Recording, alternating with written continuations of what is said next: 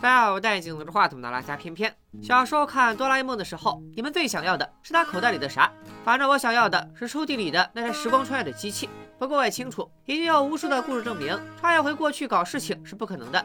Wait, but who? Who told you that? Star Trek, Terminator, Time Cop, Time After Time, Quantum Leap, Wrinkle in Time, Somewhere in Time, Hot Tub Time Machine, Hot Tub Time Machine, Bill and Ted's Excellent Adventure. Basically, any movie that deals with time travel. Die Hard. 今天讲的这部《时间机器》又是一部关于时间穿越的电影。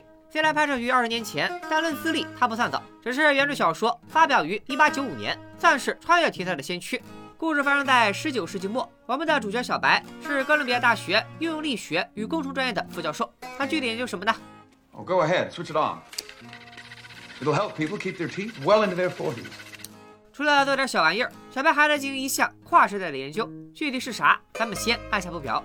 且说小白身为顶尖学府的副教授，完全没有学阀的架子，和一个德国的专利局小职员频繁通信，并且对这个后辈的想法大加赞赏。听起来像不像被民科忽悠瘸了？当然不是，那个专利局的职员你们应该都认识，叫爱因斯坦。不过这个故事呢，跟爱因斯坦没啥关系，只是为了 Q 一下时代背景。作为一个典型的高智商学者人设，小白的生活一直很邋遢，但是今晚可不能不修边幅了，因为他要向女友求婚。二人约好了在公园见面。路上，小白想起他答应要给女友带一束花，刚要买的时候，却看到了街上有个大宝贝儿——汽车。此时正处于第二次工业革命时期，内燃机还是个稀罕玩意儿，技术不成熟，看起来比现在的电动车可糟心多了。小白被这辆汽车吸引，就驻足与司机聊了几句。这个司机有个坏习惯，跟我当年考科目二的时候很像，就是停车的时候总是忘记打手刹，所以在司机调节油门的时候，车差点窜了出去撞到人。幸亏小白眼疾手快，拉住了手刹，这里算是个小伏笔吧。一会儿咱们就回说。两人一番攀谈交心之后，司机开着车走了，而小白这个直男也果然忘了买花，直接就赶着赴约去了。虽然迟到了，但是女友并不介意。二人来到公园里，开始聊点正经事儿。And even when I'm awake, I'm I'm not much use. I can't eat or or think or do much of anything anymore. And the worst part is, I don't know that I'll ever be well.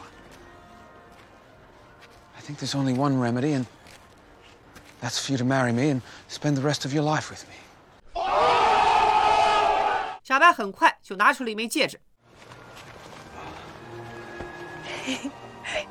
you know the moment is rather dying here. 小白很慢就拿出了一枚戒指，女友也欣然的戴上了。只可惜这不是一部爱情片，而是科幻片，关于时空穿越的科幻片。既然是穿越，那总得给穿越一个理由吧。只见他们身后的树林里窜出一个男人。此人深深的被他俩的爱情故事打动了，然后啊，然后就掏出手枪开始打劫。小白掏出了所有值钱的东西，但是女友却舍不得刚刚戴上的婚戒，和劫匪争执起来。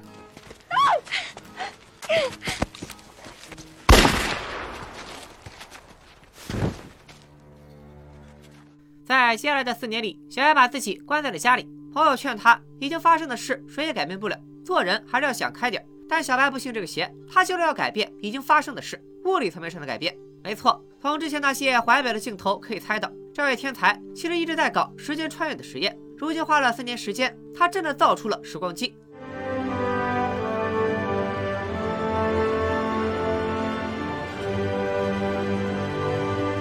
这一点我蛮不理解的，为什么许多科幻作品里这种高精尖的装备都是一个人在小作坊里手搓出来的？难道这些高智商人士人均手工梗吗？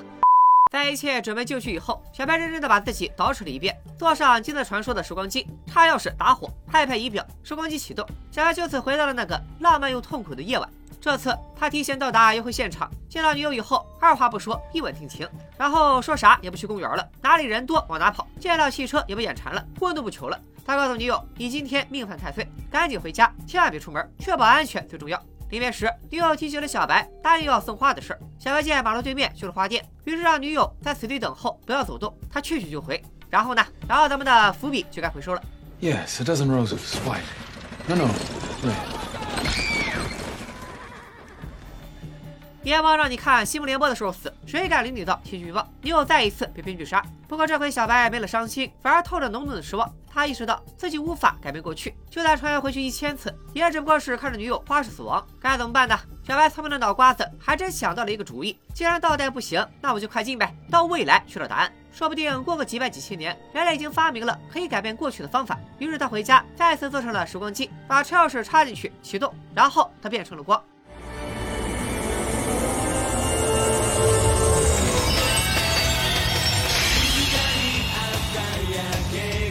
光机的光环扭曲为一个球，包裹住机器。小白挂档给油，时间便一圈一圈的流转。看着外边春夏交替，秋冬轮换，房屋起了高楼，卧室变成街道，商店橱窗里的裙子越来越短，人类的活动范围越来越高。最终，小艾被一块屏幕上的字所吸引，上面写着“未来即现在”。于是他停下手工机器，来到了二零三零年，这才发现这句话其实只是一句广告语。不过这个时代已经高度发达了，广告里都是开发月球度假区的消息，大街上甚至有了共享单车。电影拍摄于二零零二年，导演估计不会想到，不用等到二零三零年，仅仅在十几年后，中国就实现了共享单车遍地开花，甚至行业已经完成了一次大洗牌，好多人的押金都还没退呢。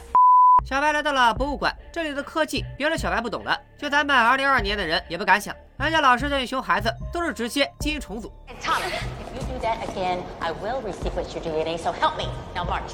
博物馆里有一排排大玻璃，玻璃旁边有个大球。小白刚进来，打算找本书，玻璃上就出现了一个人影。这其实是个语音导航系统，边上的大球是系统中枢，人影咱们叫他小黑好了。小黑可以查阅到这个世界所有的数据库，而且还不用像知网那样得花钱。小白想查阅物理、工程学、光学这些知识，小黑欣然的显示了搜索结果。可当小白要看关于时间悖论、时空旅行的知识，小黑就给他甩出了科幻小说。因为从来没有过时间穿梭的实力，也就没有相关运用知识。如果非要看时间穿越的故事，那就只有这几位了。Accessing the writings of Isaac Asimov, H.G. Wells, Harlan Ellison, Alexander Hardigan. 前两位都是鼎鼎大名的科幻作家。阿西莫夫经典科幻著作无数，著名的机器人学三大法则就是他提出的。哈伦·艾里森同样著述颇丰，你至少听过他的一部作品《星际迷航》。而与之相提并论的小白被认定为是走火入魔的科学家，他在一九零三年失踪，唯一留下的著作是一份实验机器相关的作品。而这部实验机器的著作是一位叫乔治·威尔斯的作家结合小白的故事写出来的小说。没错，就是这部电影的原著小说。不过这些都不是小白要找的。看来这个年代的人类完全没有摸到时间旅行的门槛。于是小白告别了小黑，小黑甚至还比了个《星际迷航》里的经典手势。这个手势是瓦岗星人的见面礼，意味生生不息，繁荣昌盛。看来小黑是把小白当做了一个走火入魔的科幻迷。回到时光机，小白又开始继续向下一个时段走。突然间，一阵剧烈的晃动让他停下了时光旅行。此时刚刚过去了七年，但这曾经繁华的街道就像是打过仗一样，能把曼哈顿打成这样，这得是灭霸打过来了吧？还真不是，七年前不是说要开发月球度假区吗？结果无良开发商没把握住，把月亮给炸崩了，无数的碎石化为流星轰向地球，而月球的轨道也离地球越来越近，地表出现剧烈的地震，眼看地上的裂缝即将吞噬小白，他赶紧启动时光机器溜了。不巧的是，走的时候太颠簸，一阵剧烈的晃动之后，不但把人撞晕了，还把机器挂到了高速前进档。有道是水回鞭策驱四运，万物兴歇皆自然，在时间的加持之下，自然发挥了它的伟力。黄沙变为草原，平地成为峡谷，在光轮转动中，时光机像个玻璃弹球，不管外界是风沙还是霜雪，它都在时间的道路上急速狂飙。而当小白挣扎着停下时光机器，时光已经过去了八十万年。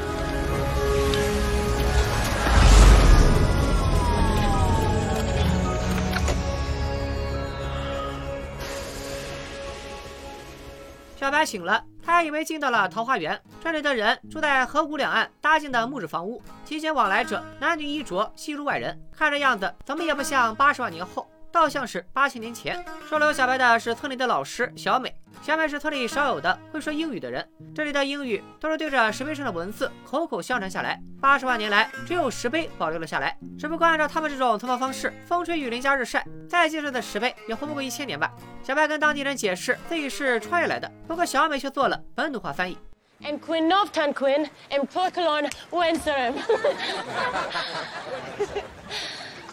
I told them you hit your head and you are a wandering idiot.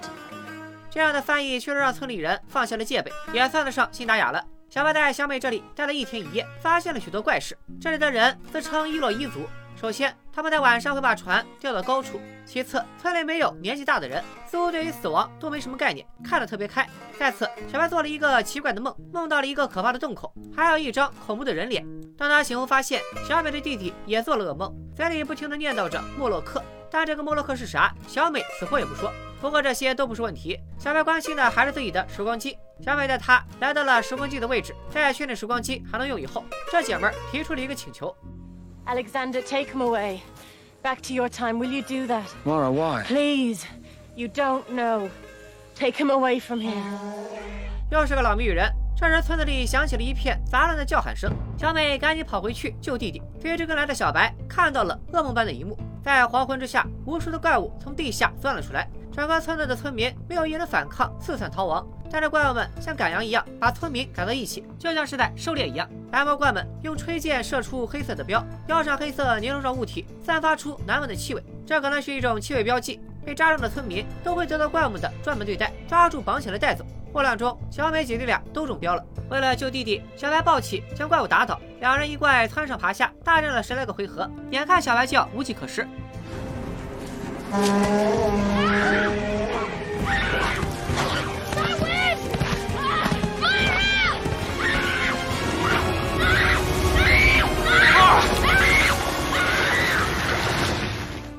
解村民们为什么都不反抗。This is the world. Those who fought quill packs fight were taken first. 看来这里的人早就逆来顺受，但是小白不信这个邪。他问弟弟知不知道那些怪物在哪，因为他看出怪物们的攻击是有组织、有协作的，肯定有人指挥。而且自己送给弟弟的怀表也被怪物拿走了，所以他们其中肯定有个聪明人。弟弟便带着小白来到了一个神秘的山洞。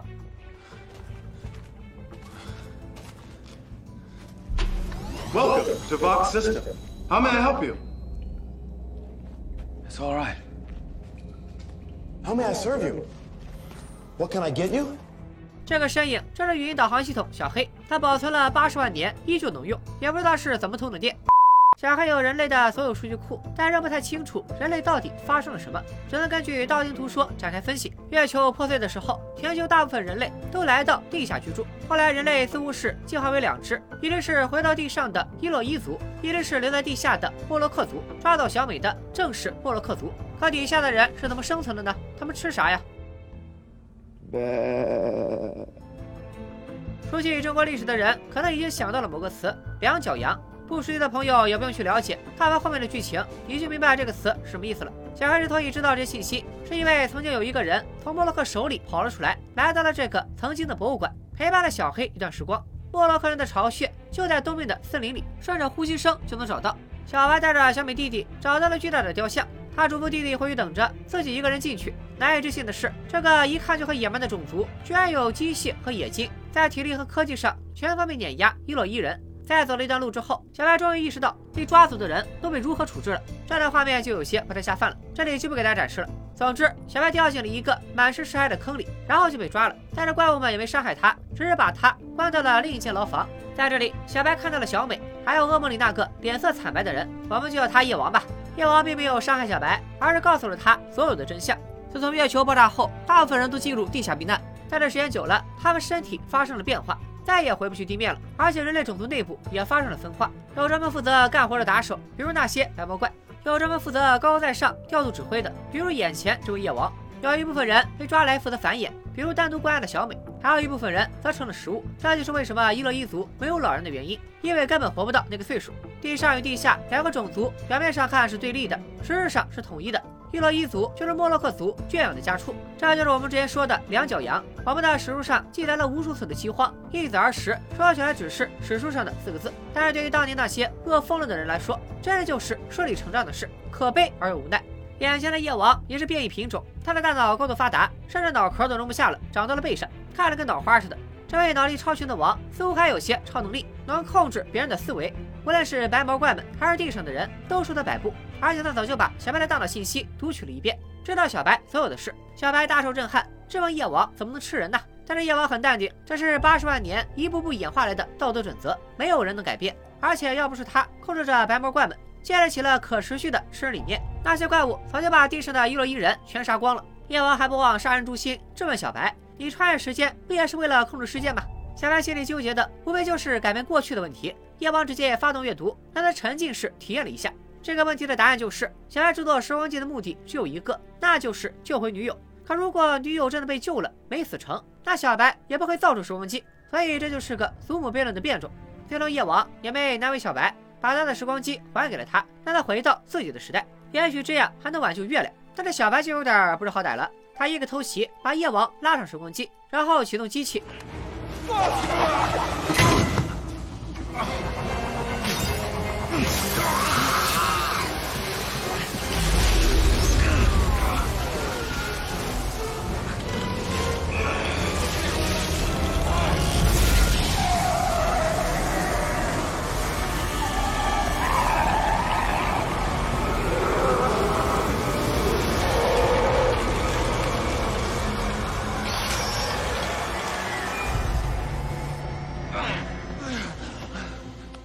是读书人的事儿，非要打打杀杀的。其实也不能说杀，光圈外的时间只是被加速了。在正常流速的时光里，夜王还是自然死亡的，当然也有可能是饿死的。打斗结束以后，时光机再次上了高速，马不停蹄的来到了公元六亿三千多万年。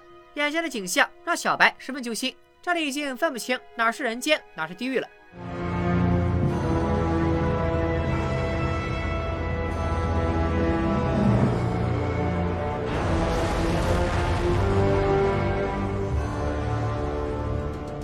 所以小白又驾驶着时光机，麻溜的回到了刚刚杀死夜王的时候。他有了一个大胆的计划。只见他先把小美救了出来，然后把怀表塞进了时光机的齿轮缝里，发动时光机以后，带着小美往地上跑。白毛怪们在夜王死后失去了控制，疯狂地追逐着二人。很难说谁没逃亡，没有借鉴这一场景。月城时光机因为齿轮被卡，导致过载爆炸。爆炸的冲击波不是压缩空气，而是时光。在时光的飞逝下，所有白毛怪灰飞烟灭，这片地区也变得四分五裂。不过小白和小美当然是在最后一刻逃离了时光波及范围。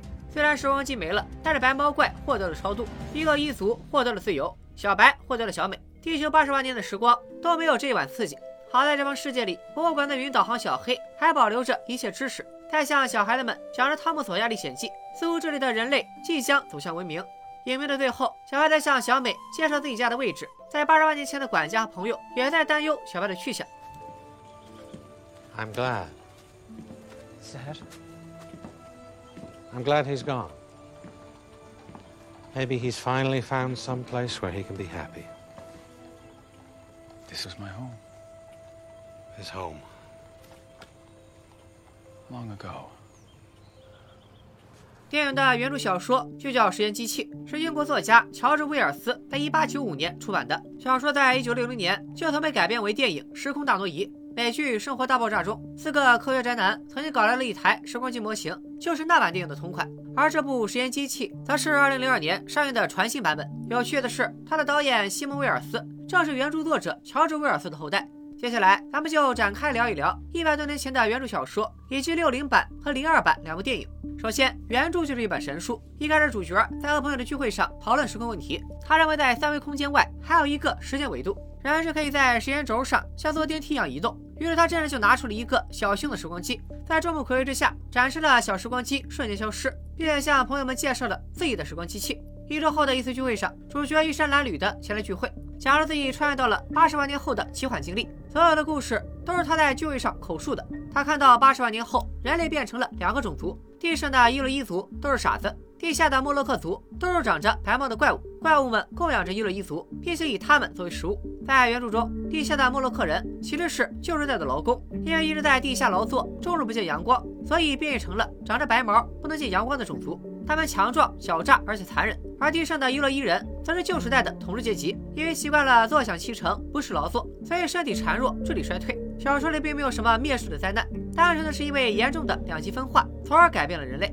这种设定来自于当时的社会环境。本书诞生时正是第二次工业革命时期，国际共运还在坎坷中，有很多工人整日与机械为伍，见不得阳光。之所以说这是一本神书，除了他飞扬的幻想，更是因为他紧扣当时的两大社会议题：进化论和阶级对立。但是在两版电影中都没有提阶级对立这茬，毕竟是漂亮国出品的电影，不提也正常。第一版电影《时空大挪移》基本上是按照原书的框架拍摄，只不过给主角增加了三次穿越经历：第一次穿到了一战，第二次穿到了二战。第三次到达了六十年代，结果遇到了灭世级战争，战争导致火山爆发，把他的时光机困在了熔岩凝固的岩石里。等到重见天日的时候，已经是八十万年后。二零二版的时间机器就彻底放飞了。首先是穿越的动机，不再是为了证明自己的理论，而是为了救女友。其次是现在为了增加了往前穿越的桥段，从而引出了一个主线问题：为什么无法改变过去？整个故事的调性从科学探索和冒险变成了宿命论的求证。这种改动可以说是毁誉参半。比如开头用感情线带入剧情，的确可能在前十分钟吸引人，但是前面男主的痴情人设立得越稳，后面他和小美的感情戏就有多奇怪。而且小白只穿越回去一次，就断言过去是改变不了的，得去未来找答案，感觉也有点牵强。无非就是想快点引出主线故事，但你完全可以在前面罗列几个镜头，展现一下女友的花式死亡现场，让大家知道小白为了改变过去，做出了诸多努力。另外，片中有很多情节没有设定好，比如主角在1899年与德国的专利局职员爱因斯坦通信，可此时的爱因斯坦应该还在瑞士联邦理工大学念书，距离爱因斯坦几亿年还有六年时间，这里应该是剧情上的 bug。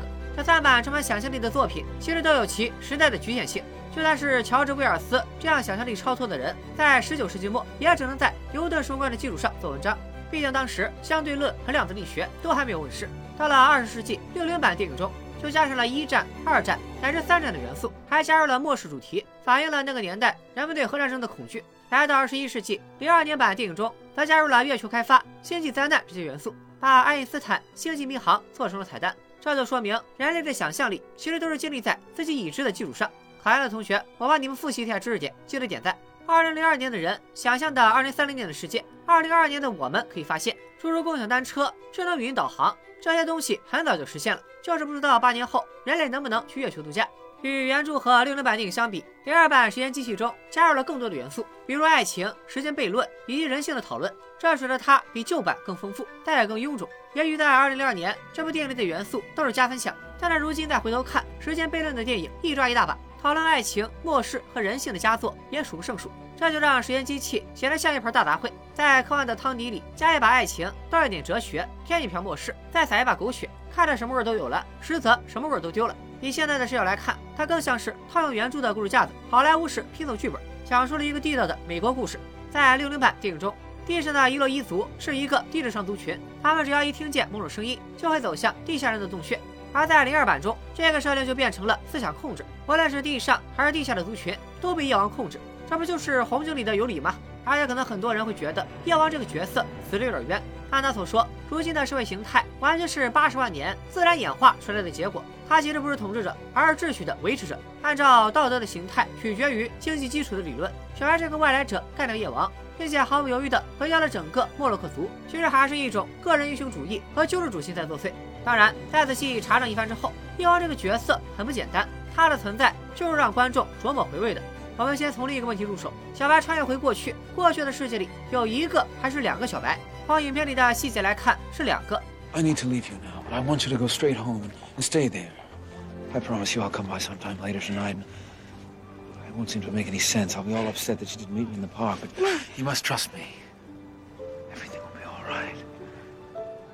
咱们跟随视角的这个小白是女友死于枪杀，从而穿越而来的小白。那么另一个小白，也就是女友死于车祸的小白，他去哪儿了呢？也为了拯救女友，发明了时间机器，然后在一九零三年失踪了吗？那八十万年后的世界会不会也有两个小白？而你再看小白和夜王的长相，很容易联想，会不会夜王就是另一个小白？许多人都注意到，夜王在和小白打斗时，左手小拇指戴着戒指，与开头小白送给女友的戒指很像。仔细对比之后，我发现两个戒指其实并不一样，但也并不妨碍我们开个脑洞。会不会这个世界是因为小白扰动了时间线，才变成了末世？这种想法虽然很不唯物史观，但已经是科幻电影的固定套路。顺着这个思路往下走，那个小白应该也穿越到了未来，成为了沃洛克族的首领。这也是他和小白惺惺相惜的原因，以及为什么他会说他也是这个世界的受害者。而小白最终选择留在未来，为资本主义建设添砖加瓦，除了下贱馋人家小美身子，也未尝不是一种自我救赎。不过以上纯粹过度解读，经不经得起考验都没关系。这部电影里只挖坑不填土的伏笔还有很多，可以支撑得起更离谱的猜测。所以我觉得这也可能就是编剧故意这么玩的。作为一部科幻启蒙电影，实验机器是合格的，起码那时的特效拿到现在也能打。剧情上的一些漏洞和瑕疵也不用太计较。借用某瓣网友的话，这个题材值得五十年一翻拍，好看看人类想象力的边界是怎么增长的。最后，我想用夜王的一句话和大家共勉。We'll have our time machines, don't we? Those that take us back, our memories, and those that carry us forward, our dreams. 黑蛇这几年做视频解说的经历也是五味俱全。既然过去无法更改，那就抛掉包袱，只带上那些经验和教训，继续干下去好了。以上就是本期视频的全部内容，咱们下期再见，拜了个拜。